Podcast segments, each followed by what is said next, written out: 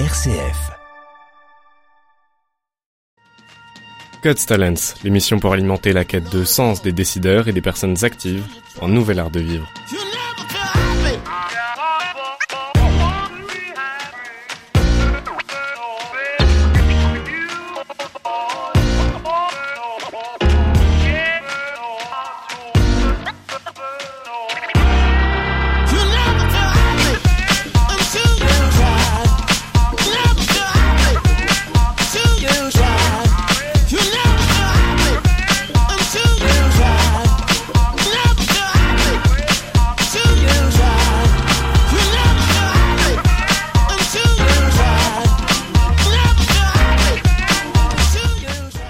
C'est une joie aujourd'hui d'accueillir le père Mathieu Daucher.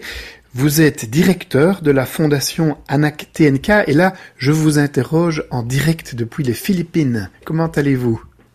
Très bien, très bien. Oui, nous avons six heures de décalage avec la Belgique. Voilà. Alors vous êtes directeur d'une fondation ANAC TNK qui a pour vocation eh bien, de s'occuper de la réalité des Philippines. Qu'est-ce que cette fondation, père Mathieu? Alors la fondation qui fête ses 25 ans cette année, puisqu'elle a été fondée en, en 98, en fait s'occupe vraiment des plus euh, vulnérables sur la capitale des Philippines. Et pour ça, euh, se focalise sur deux grands profils qui sont d'une part les enfants des bidonvilles, mais qui sont en famille, mais dans une situation euh, matérielle terrible, et d'autre part un autre profil qui sont les enfants des rues au sens le plus strict du terme, c'est-à-dire des enfants qui sont abandonnés dans les rues de Manille ou des enfants qui ont fui le foyer familial, évidemment, vous le comprenez, toujours pour des raisons très graves. Donc c'est vraiment centré sur les enfants ou bien également sur les jeunes adultes? Alors c'est euh, centré sur les enfants lorsqu'on parle des enfants des rues. Lorsqu'on est sur les bidonvilles, c'est vraiment pour assister les familles. On fait aussi de la formation auprès des mamans pour qu'elles-mêmes deviennent des instruments en fait de, euh, de progrès qui sont faits dans les bidonvilles. Et puis on a toute une partie du programme qui s'adresse euh, aux enfants et aux jeunes avec handicap. Et cela, euh, il reste avec nous à vie, évidemment, dans le cadre de la fondation. Donc on a un, certain nombre de jeunes adultes. Et pour ce qui est des enfants des rues, on les accompagne jusqu'à l'indépendance, comme une famille fait avec ses propres enfants. Alors, on parle de combien d'enfants environ? Combien d'enfants en activité de jour et combien d'enfants en, en logement, en accueil permanent? Alors pour ce qui est des enfants euh, dans, dans, les activités de jour, c'est-à-dire les enfants qui proviennent des familles des bidonvilles, on est sur une douzaine de petites écoles qui accueillent 2000 enfants, euh, 2000 enfants chaque jour. Et pour ce qui est des enfants des rues, euh, ce qui est la partie la plus euh, la plus euh, énergivore, on va dire, puisque ce sont des enfants qui sont ici, qui sont accueillis dans les centres de la fondation en permanence, comme comme un orphelinat en fait. Là, nous avons 29 foyers qui accueillent des enfants et qui accueillent 450 enfants actuellement dans les foyers.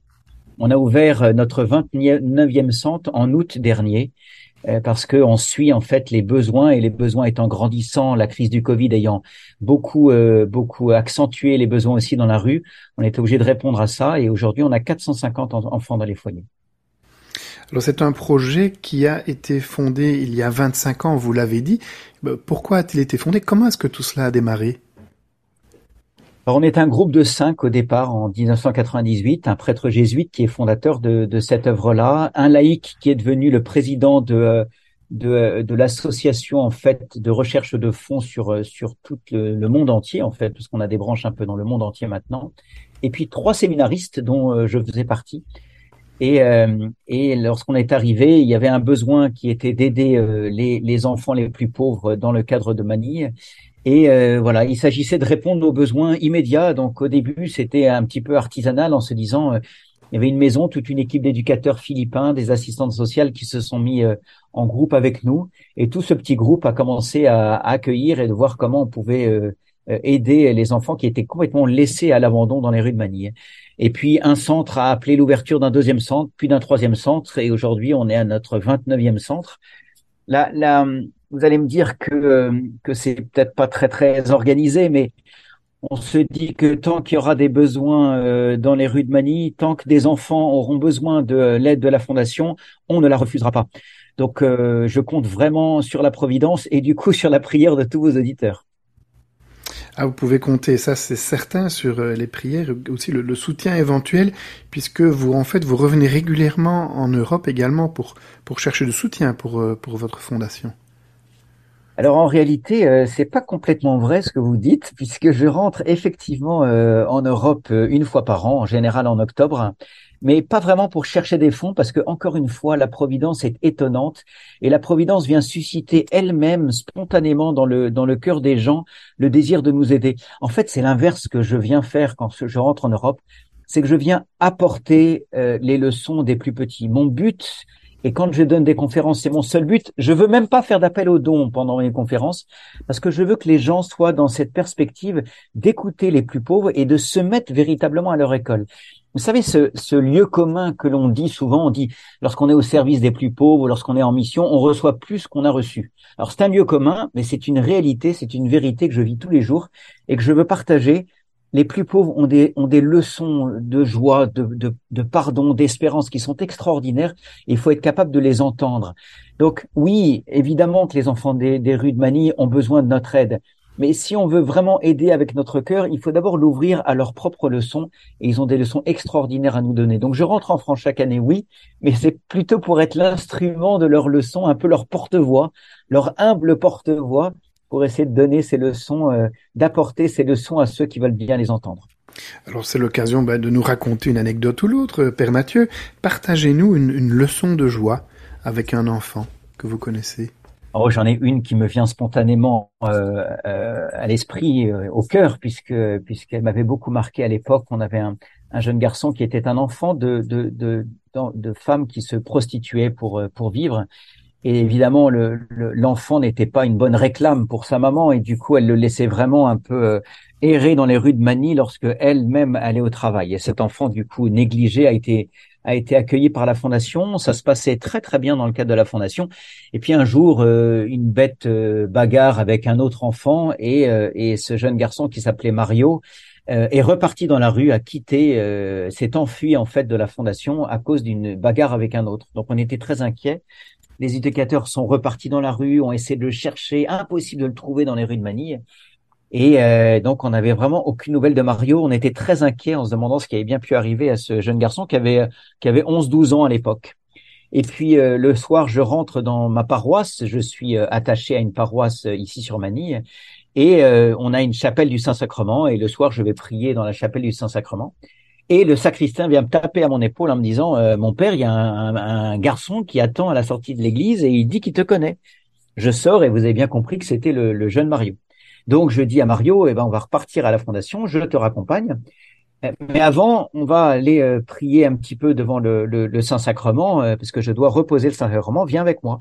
Et puis il s'allonge, il, pardon, il s'agenouille euh, à côté de moi, ce, ce, ce, jeune garçon en haillon. et puis moi, devant le Saint-Sacrement, je dis, j'exprime un peu ma colère au bon Dieu. Je lui dis, mais, mais comment c'est possible qu'une maman ne puisse pas montrer tout cet amour qu'elle doit montrer à cet enfant? J'exprime un peu ma colère. Et puis j'entends Mario juste à côté de moi qui dit simplement, Seigneur, prends soin de maman. Et j'ai pris une énorme claque parce que je me suis dit, moi, spontanément, c'est ma colère en fait que je veux exprimer au bon Dieu, c'est mon incompréhension, c'est et Mario, lui, alors que c'est un enfant qui a été négligé, c'est un enfant qui a été rejeté par sa maman, il n'avait au cœur que le pardon, il n'avait au cœur que cette soif d'amour. Vous voyez, ce genre de leçons, on les apprend tous les jours avec les enfants de Ménie. Oui, c'est impressionnant. Vous avez une autre anecdote? Vous parliez par exemple de, de leçons de, de, de, joie, leçons de pardon, leçons de d'amour, de débrouillardise. De leçons, euh, de leçons de pardon, je peux vous en donner une très très belle aussi qui nous est arrivée il y a quelques mois simplement, puisque on a une jeune euh, fille avec un léger handicap qui s'appelle Marissa. Et c'est probablement à cause de ce léger handicap que lorsqu'elle avait une dizaine d'années, eh bien Marissa a été abandonnée par sa maman dans les rues de Manille parce que je pense qu'elle ne pensait, elle ne se croyait pas capable de d'élever une jeune fille avec un léger handicap. Donc Marissa a rejoint les euh, les foyers de la fondation et ça fait euh, ça fait une quinzaine d'années qu'elle est avec nous maintenant Marissa. Et euh, elle a elle a même pu faire des études. Donc c'est un léger handicap mental, mais elle a pu terminer ses études, donc ça se passe plutôt bien. Et il y a quelques mois, une éducatrice, par l'intermédiaire des réseaux sociaux, a réussi à localiser la maman. Un espèce de miracle en fait un peu et elle, a, en a parlé à Marissa et Marissa a exprimé le souhait de pouvoir revoir sa maman. L'éducatrice a envoyé un message à la maman et et la maman a accepté de revoir sa, sa fille. Donc, on, il y a une, un groupe qui est parti pour accompagner Marissa dans le petit bidonville où habitait sa maman.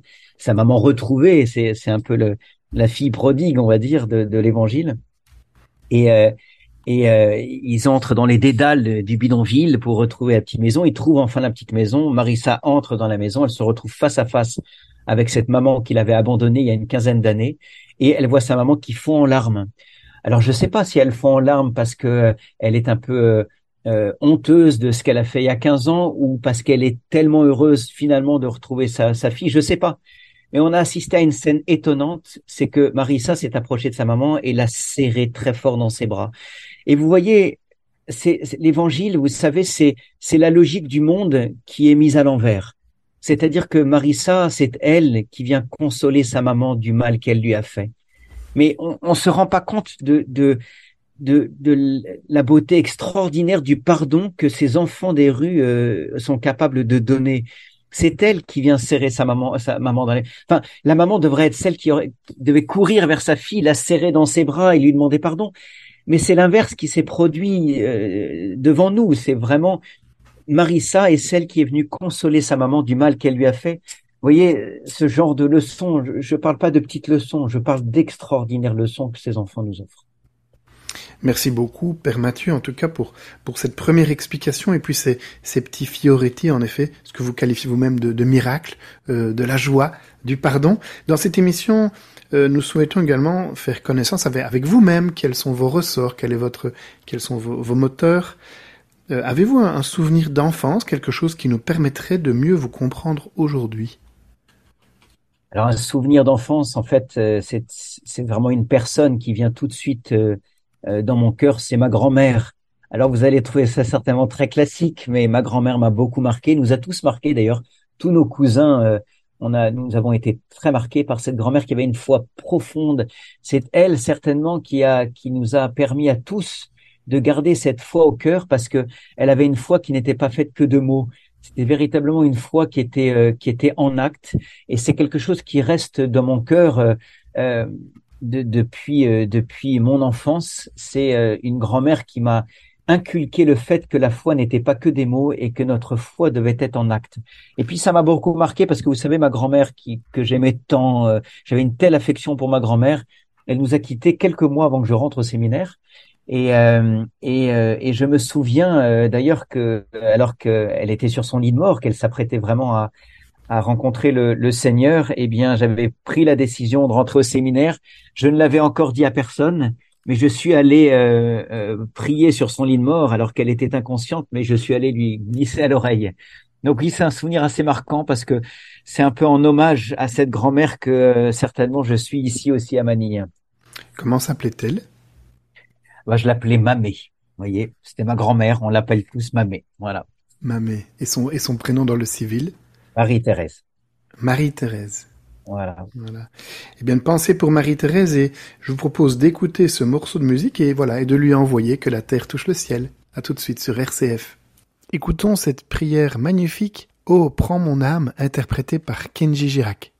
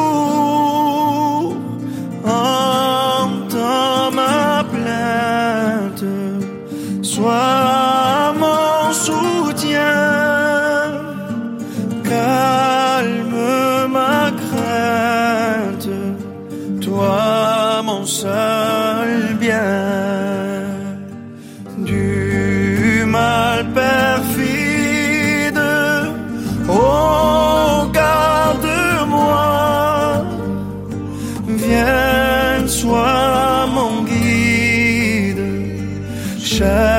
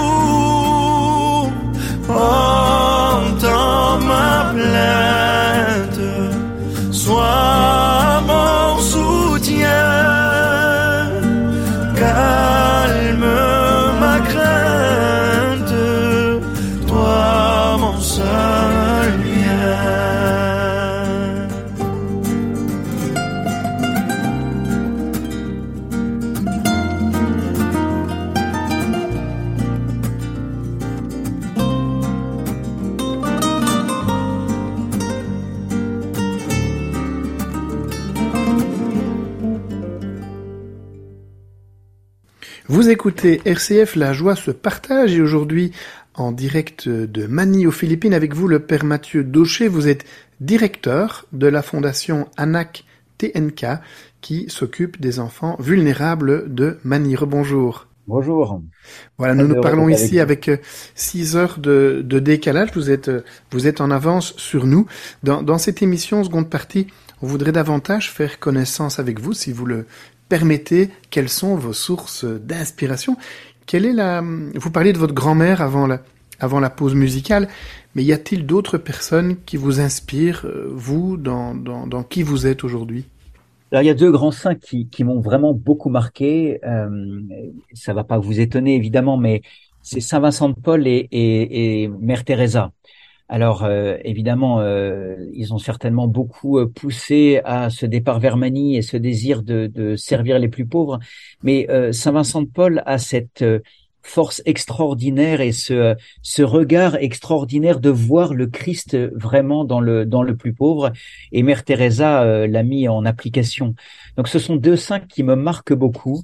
Et c'est vrai que, que Mère Teresa a beaucoup marqué euh, notre période contemporaine, mais elle est venue quand même euh, nous secouer en nous disant euh, il faut arrêter de parler de la charité, il faut euh, il faut la vivre et il faut la vivre en acte.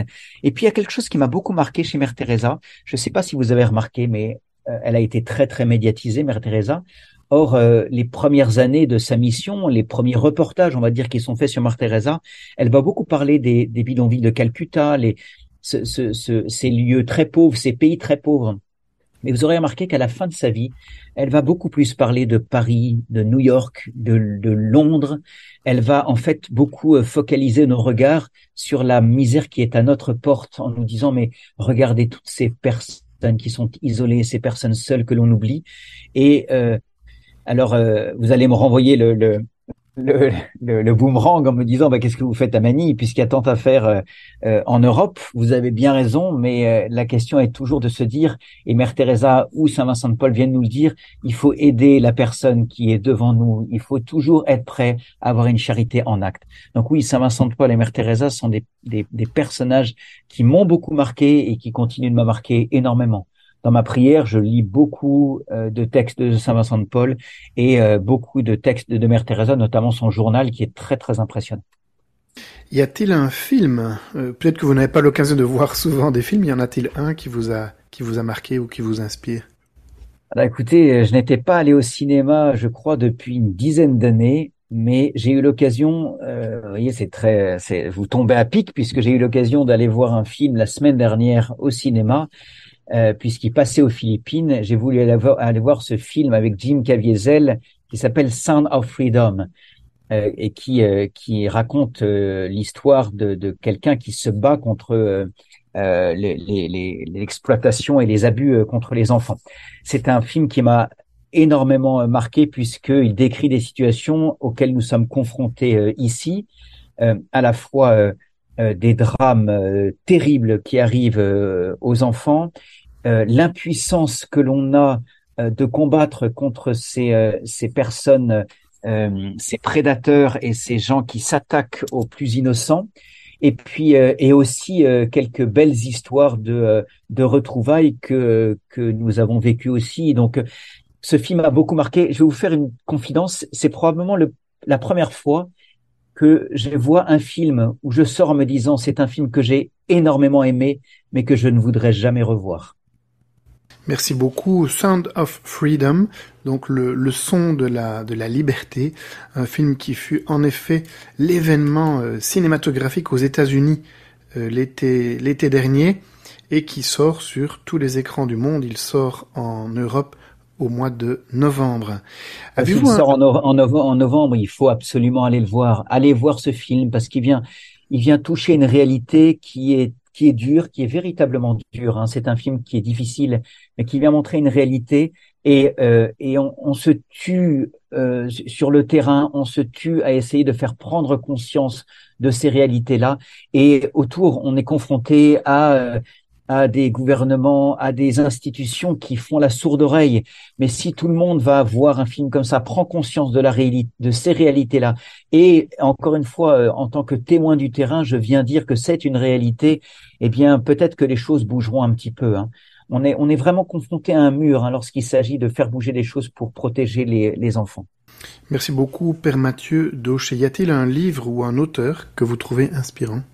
Alors j'ai un auteur qui m'a beaucoup accompagné toutes ces dernières années, c'est Gustave Thibon. Je ne sais pas si les auditeurs le connaissent. C'est un, un philosophe autodidacte qui est un, un paysan. Hein, c'est vraiment un paysan qui s'est euh, qui s'est formé et qui a une réflexion qui est tellement euh, incarnée, qui est tellement, qui c'est vraiment la sagesse de la terre et, euh, et sa manière de regarder le monde avec un recul étonnant, en ayant à la fois les pieds sur terre et la tête au ciel et euh, me touche énormément. Il a des, des, des phrases qui sont d'une simplicité, mais à la fois d'une sagesse extraordinaire.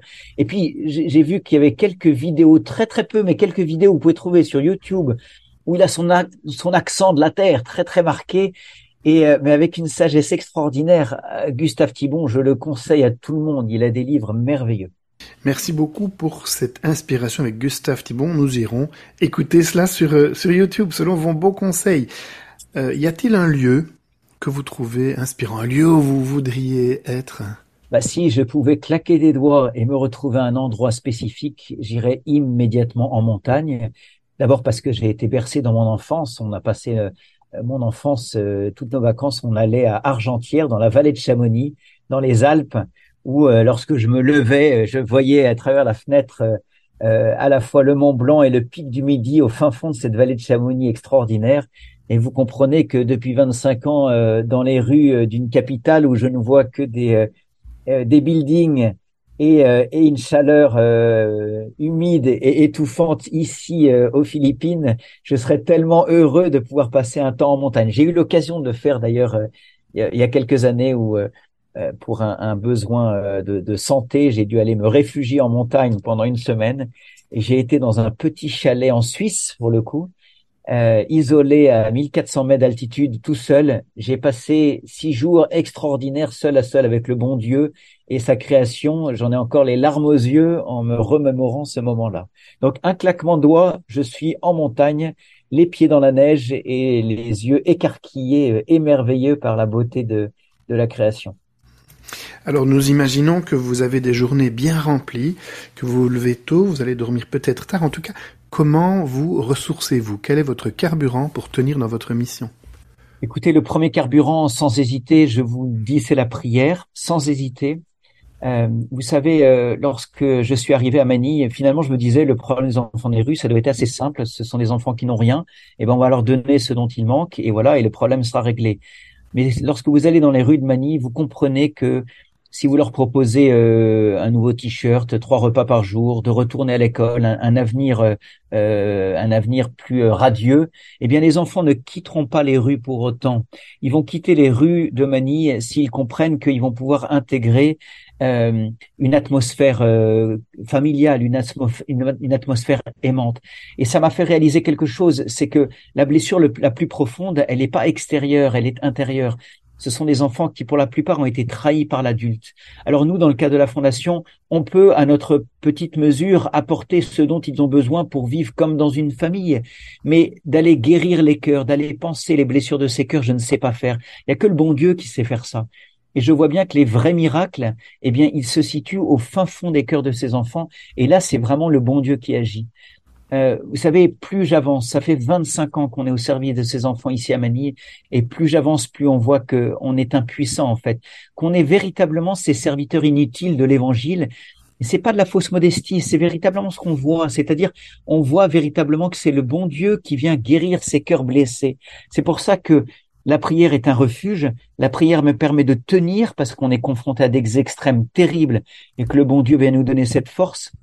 Et c'est pour ça aussi que lorsque je rentre en Europe, je viens comme un mendiant, mais un mendiant de vos prières avant tout. Parce qu'il faut véritablement confier ces enfants au bon Dieu pour qu'ils viennent penser les blessures de leur cœur. La prière, la prière avant tout, sans hésiter. Après, il y a un deuxième lieu qui vient beaucoup nous aider, c'est que lorsqu'on a un petit peu le moral un petit peu à zéro parce qu'on est confronté à des épreuves, vous rentrez dans un des foyers de la fondation, vous êtes dans une atmosphère d'une joie tellement impressionnante que vous êtes requinqué euh, pour des, euh, pour des semaines. La force, on la trouve dans la joie, cette joie authentique qu'ils expriment et qui est un vrai mystère, hein, qui est un vrai mystère qui me qui euh, qui m'a beaucoup beaucoup touché ces dernières années. J'ai même essayé d'écrire quelques pages qui valent ce qu'elles valent sur ce sur cette question du mystère de la joie, parce qu'on est confronté à des enfants qui ont vécu les pires choses et qui pourtant expriment une joie authentique extraordinaire. Donc vous voyez, deux lieux de ressourcement, la prière et la joie. Merci beaucoup. Je vous propose de nous retrouver après cette page musicale. Maxime Le Forestier interprète ce chant né quelque part qui évoque ses enfants du monde.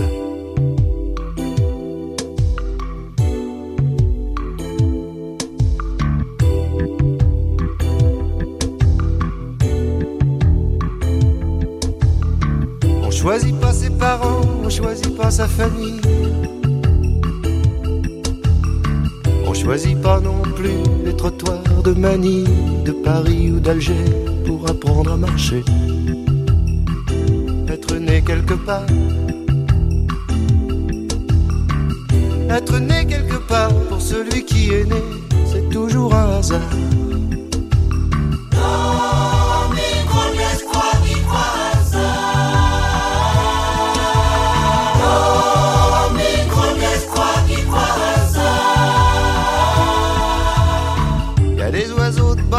Et les oiseaux de passage. Ils savent où sont leurs nids, qu'ils rentrent de voyage ou qu'ils restent chez eux. Ils savent où sont leurs œufs. Être né quelque part. Être né quelque part, c'est partir quand on veut, revenir quand on part.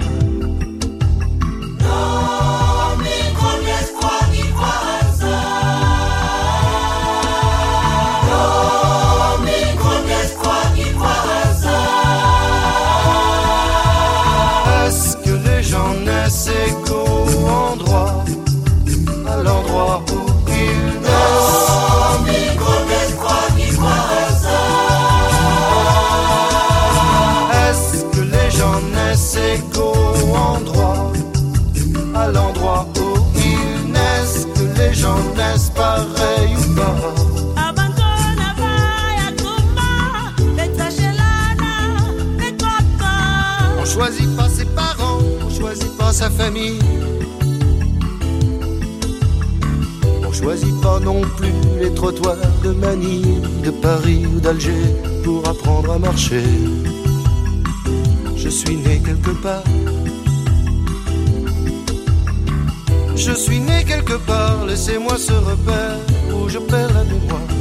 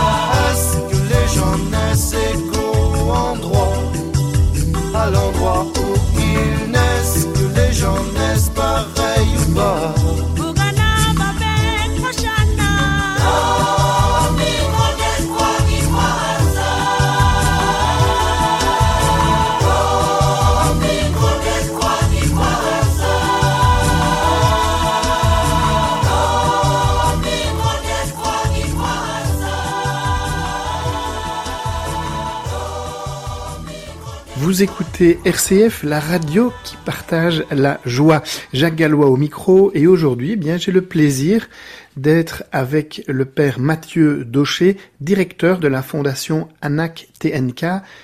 ANAK-TNK, ANAC TNK, une fondation qui s'occupe, en tout cas, qui aide à penser les plaies des enfants vulnérables de Manille, à la fois dans les bidonvilles et à la fois des enfants abandonnés dans les rues. C'est cela, Père Mathieu Daucher Exactement. Et puis peut-être pour préciser, euh, parce que les gens, peuvent, les auditeurs peuvent être un peu surpris par le nom de l'association.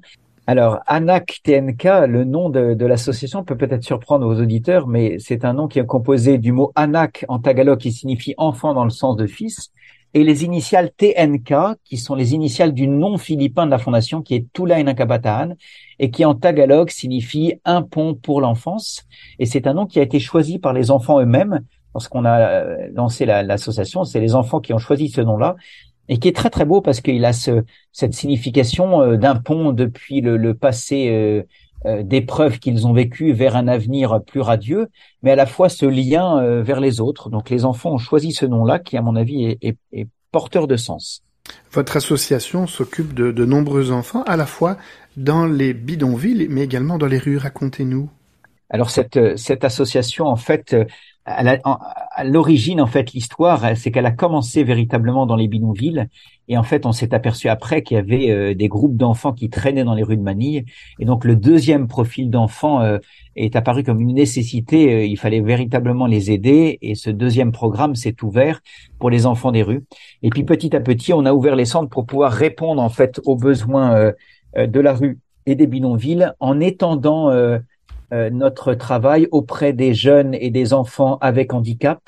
Et on a ouvert aussi euh, très récemment un foyer pour les personnes âgées, parce que depuis quelques années, on a vu euh, apparaître dans les rues de Manille aussi des personnes âgées euh, abandonnées, euh, tout bonnement et simplement euh, dans la capitale philippine. Voilà, c'est toute une série de programmes. Vous savez, on est on est en face de, de, de réalités et ces réalités, il faut y répondre. Il faut vraiment sortir des mots et passer à l'acte. C'est vrai partout. Il n'y a pas besoin de partir aux Philippines pour ça. Mais l'évangile est un appel à venir euh, servir son prochain. Et, c'est même plus beau que ça. C'est que l'évangile vient nous dire que on est heureux quand on sert son prochain. On est heureux quand on rend heureux son prochain. Finalement, la fondation, elle ne fait que répondre à ça. Elle, elle voit des besoins euh, dans les rues de Manille. Elle y répond. Et c'est vrai que ça crée notre bonheur. C'est une aventure tout à fait, tout à fait incroyable. Alors vous êtes directeur, vous êtes le, seul expatrié dans cette aventure, ou bien comment se structure votre équipe? Alors non, je suis pas le seul expatrié, je suis le seul prêtre euh, sur la fondation, mais euh, on a toute une équipe en fait de plus de 200 euh, personnes qui travaillent sur la fondation.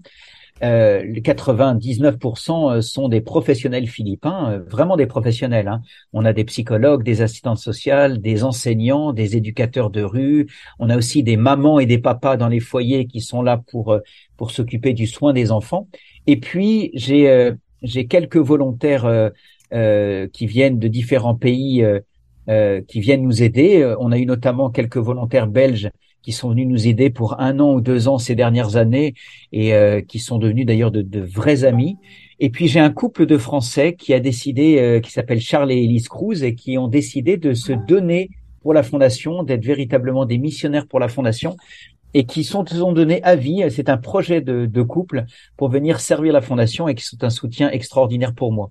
Donc c'est une équipe, euh, vous voyez, on est 200, plus de 200 personnes à s'occuper de tous les différents aspects de la fondation pour accompagner ces enfants euh, euh, vers euh, vers un avenir, j'espère plus radieux, mais surtout de les mettre devant le bon Dieu pour pouvoir laisser le bon Dieu agir au fond de ses cœurs.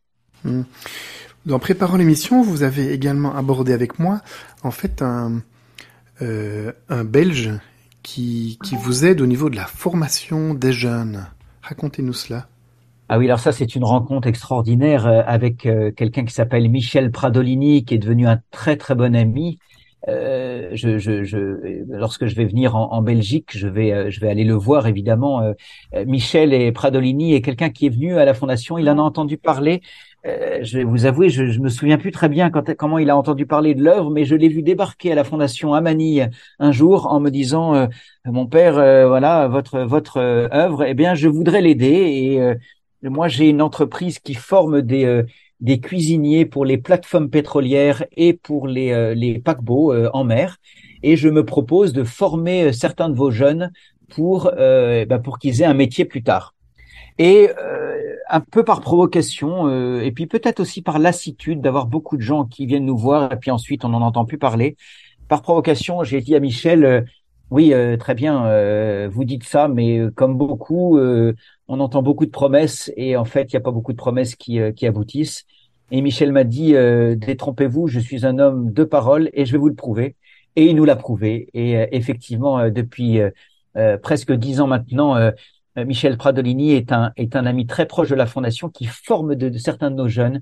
Il les prend, il les forme du début à la fin et il les accompagne en, en, en, respectant leur histoire douloureuse de la rue, en sachant que ce sont des profils qui n'ont pas le soutien de leur famille et il est là vraiment euh, vraiment euh, pour nous aider former ces jeunes. Et on a un, un, un, un bon groupe de jeunes qui sont passés euh, par ce IFS par IFS le International Food Service qui est son entreprise et qui nous a permis de donner un avenir merveilleux à ces jeunes. Et, et Michel Pradolini est aussi quelqu'un qui aide énormément dans les banlieues à Anvers et qui a monté notamment tout un club de foot, les Pirates, qui, euh, qui permet de euh, d'aider euh, des jeunes qui sont parfois laissés aussi à l'abandon dans les cités en Belgique et il fait un travail extraordinaire. Donc je veux vraiment lui rendre hommage, mais c'est un ami, un ami belge qui est très très cher à mon cœur. Merci beaucoup. Retrouvons-nous directement après cette petite page musicale. Dans cette émission où nous parlons des enfants, eh bien prenons ce chant très célèbre écrit par Yves Duteil, Prendre un enfant par la main.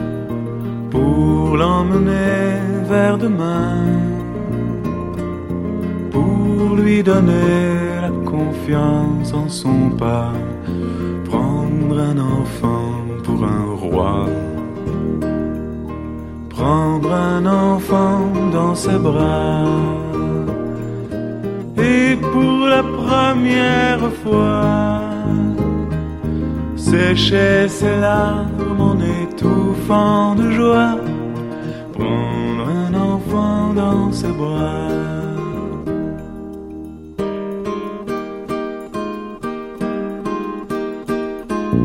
Prendre un enfant par le cœur. Pour soulager ses malheurs, tout doucement, sans parler sans pudeur, prendre un enfant sur son cœur. Prendre un enfant dans ses bras, mais pour la première fois, verser des larmes en étouffant sa joie, prendre un enfant contre soi.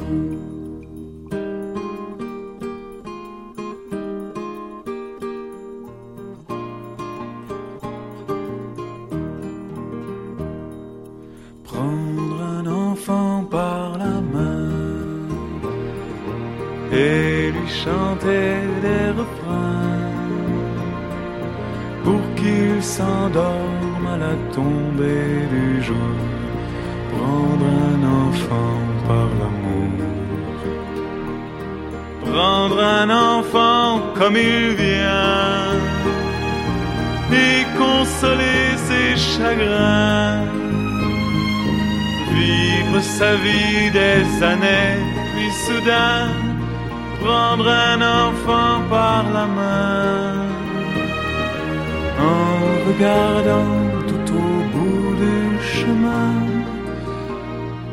prendre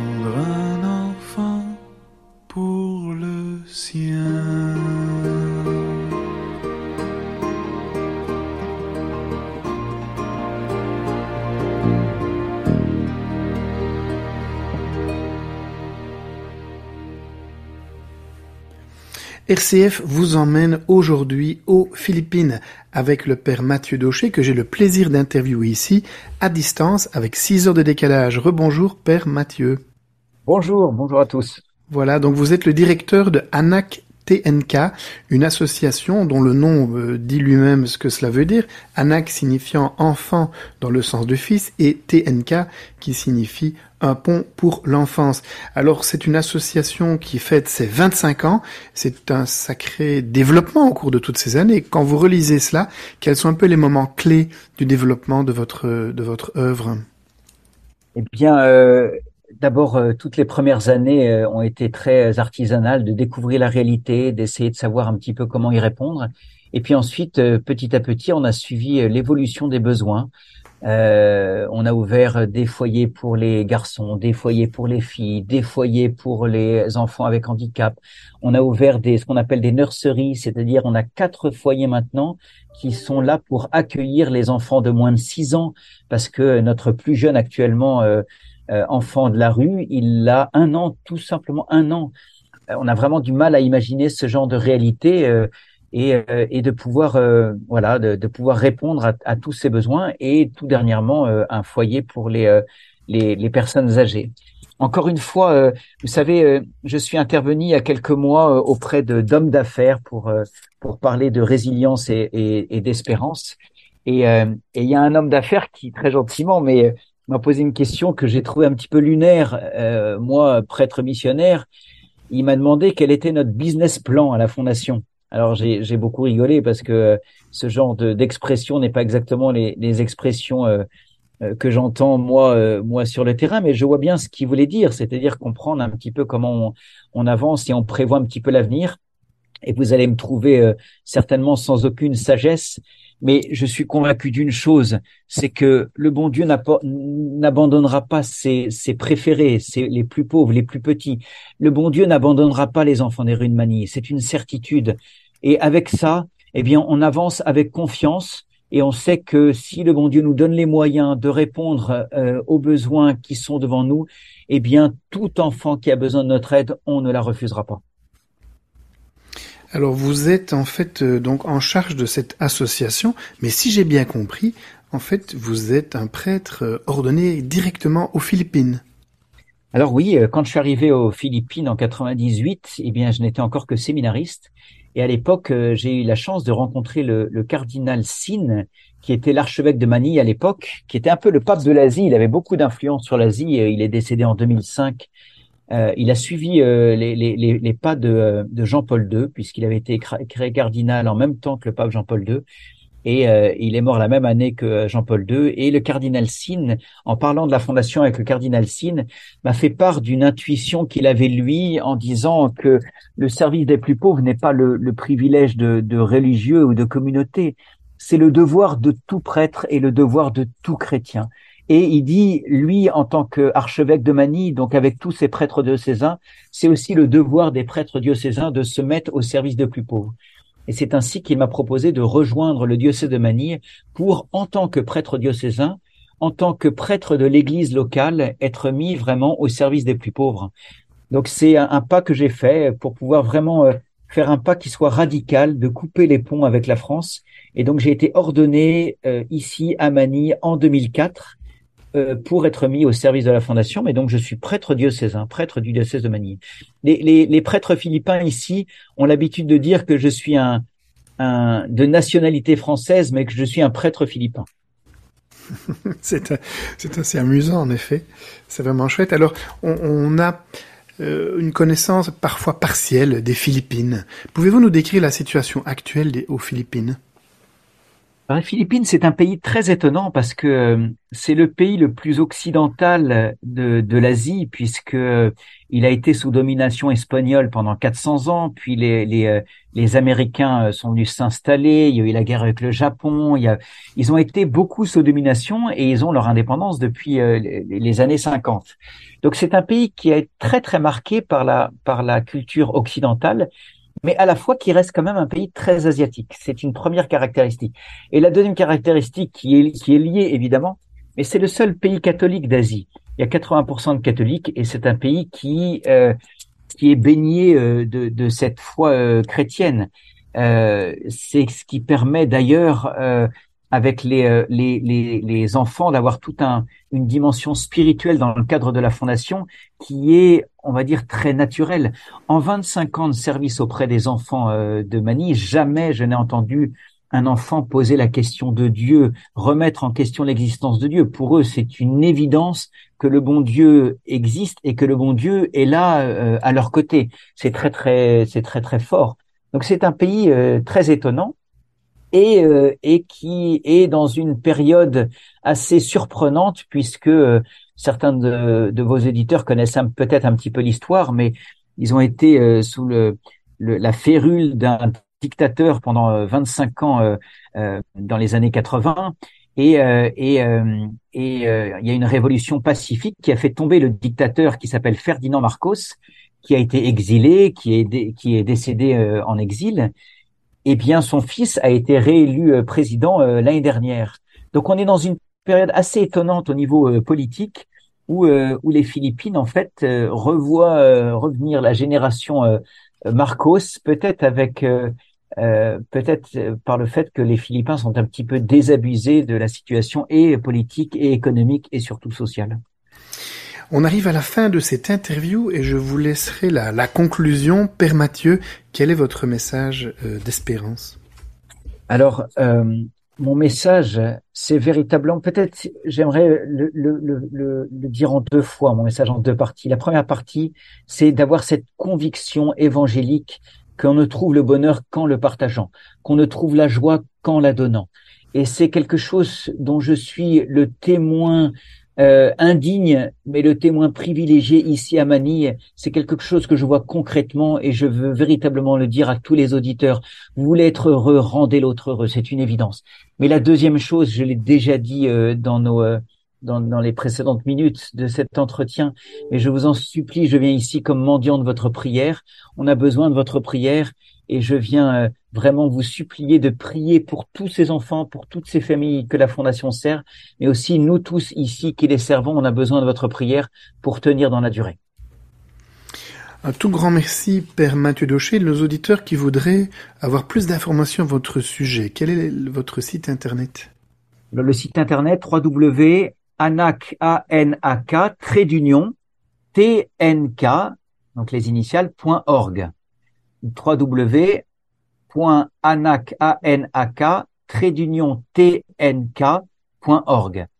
je pense que si vous tapez dans Google euh, Enfants des rues Manille, eh bien, euh, vous trouverez le site facilement. Et puis, vous pouvez aussi euh, aller sur YouTube et taper Enfants des rues Manille Pape François et vous verrez la vidéo de la visite du pape François qui est venu lorsqu'il est passé aux Philippines. Il est venu visiter la fondation et en a vécu un moment étonnant.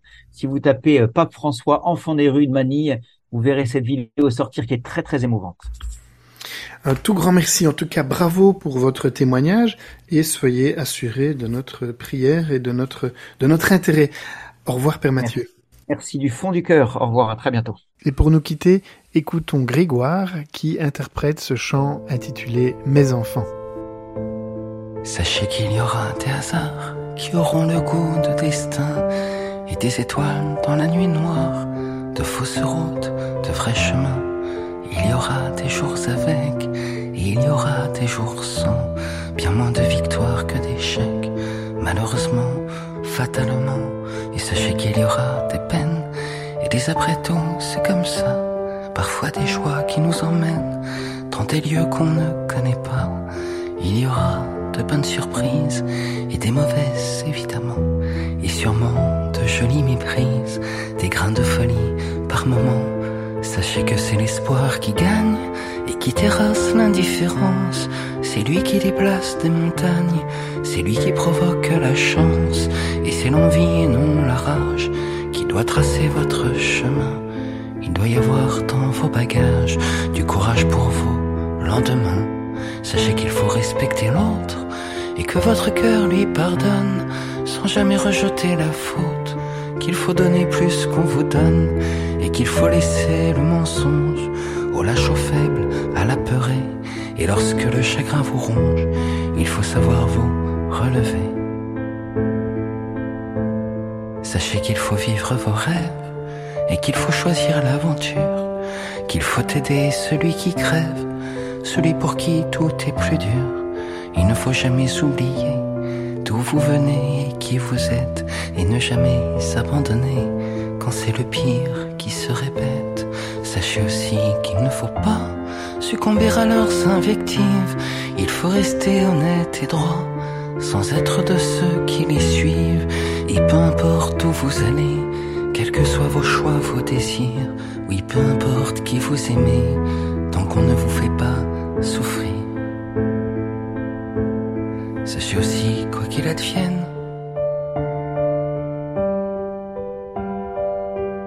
quel que soit l'endroit ou l'instant,